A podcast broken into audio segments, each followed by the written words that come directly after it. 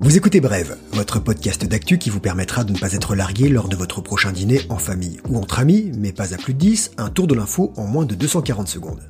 Vendredi 15 mai, bientôt le week-end, on part pas à plus de 100 km sans autorisation. Pour commencer, un tour du monde du coronavirus. Vous verrez que c'est le début de la fin, la crise alimentaire. On a bien filmé des ovnis, sont-ils venus nous sauver?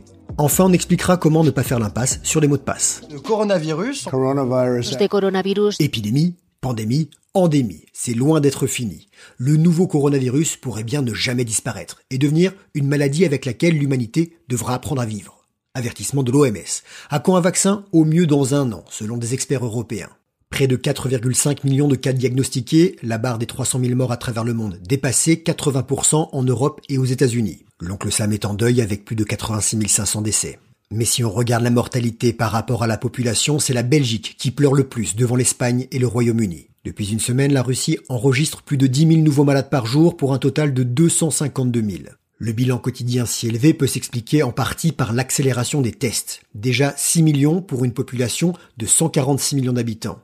Même sans trouble, vous pouvez vous faire dépister à domicile pour 1800 roubles, une vingtaine d'euros. Pour ce qui est des décès, seulement 2300, chiffre qui pour des observateurs semble étonnant.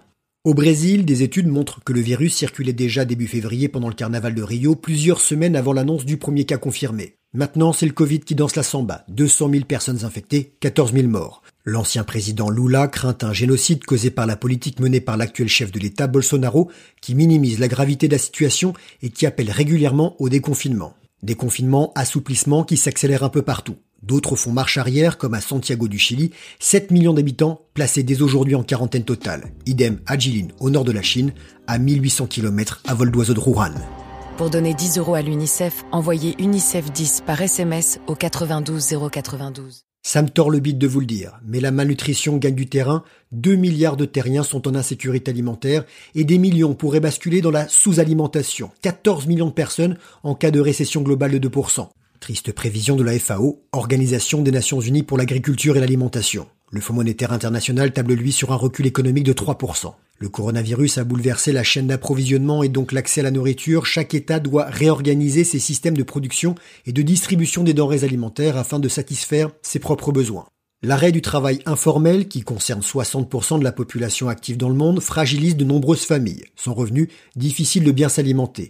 Un régime moins diversifié et moins nutritif engendre inévitablement une hausse des carences, donc des pathologies qu'il faudra tenter de soigner. Et le prix des produits de base explose. Au Mali, par exemple, le sucre coûte bonbon importés des pays voisins, sont prix à augmenter de 20 à 30%. Même chose pour le riz. La communauté internationale avait pour objectif fin zéro d'ici 2030. Va bien falloir serrer la ceinture. Clive, y a un alien dans la kitchenette qui prépare des bagels et du café. Fin avril, l'US Navy a rendu public trois vidéos sur lesquelles on pouvait apercevoir des ovnis filmés en 2014 et 2015. Cette semaine, la presse américaine a eu accès à un rapport confidentiel détaillant ces rencontres inexpliquées. Il pourrait bien s'agir de drones, mais l'armée n'est pas en mesure de les identifier et les manœuvres réalisées par ces objets sont incompatibles avec les capacités des véhicules volants connus. Le mystère plane toujours. Le gouvernement japonais a récemment précisé le protocole à suivre en cas de nez à nez avec un ovni au-dessus du mont Fuji. Photo autorisée, mais il faut garder une distance de sécurité et surtout prévenir les autorités avant Twitter. C'est ce qui est demandé aux chasseurs, je parle bien des avions,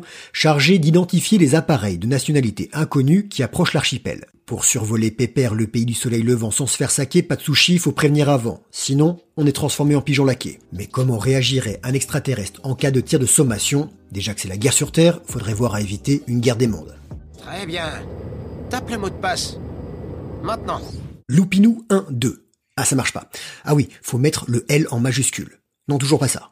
Euh, ah non, je sais, c'est ma date de naissance, à l'envers et le nom du chien. Ah mais nom d'un chien, je m'y retrouve pas. Eh chérie, c'est quoi le mot de passe pour Netflix? C'est pas le même que pour la banque, EDF et le reste? On en a déjà parlé, la cybercriminalité n'est pas restée confinée et les pirates informatiques aiment télétravailler. Près de 7 personnes sur 10 ne sont pas en sécurité. Ils utilisent le même mot de passe ou une légère variante pour plusieurs comptes en ligne.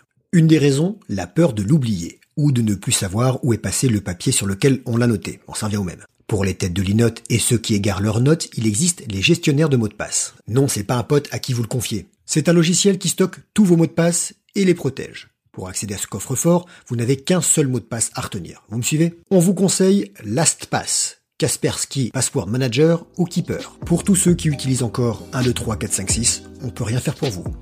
Voilà, c'était Bref, merci de votre fidélité, on se retrouve demain pour un bref sport avec le boxeur pro ambassadeur Under Armour Suleiman Sissoko, il a une bonne nouvelle à partager. Pour Bref Actu, rendez-vous lundi 18h, et ce week-end, profitez-en pour écouter ou réécouter des épisodes que vous auriez loupés. Suivez-nous sur les réseaux sociaux, parlez-en autour de vous, car l'info, ça se partage.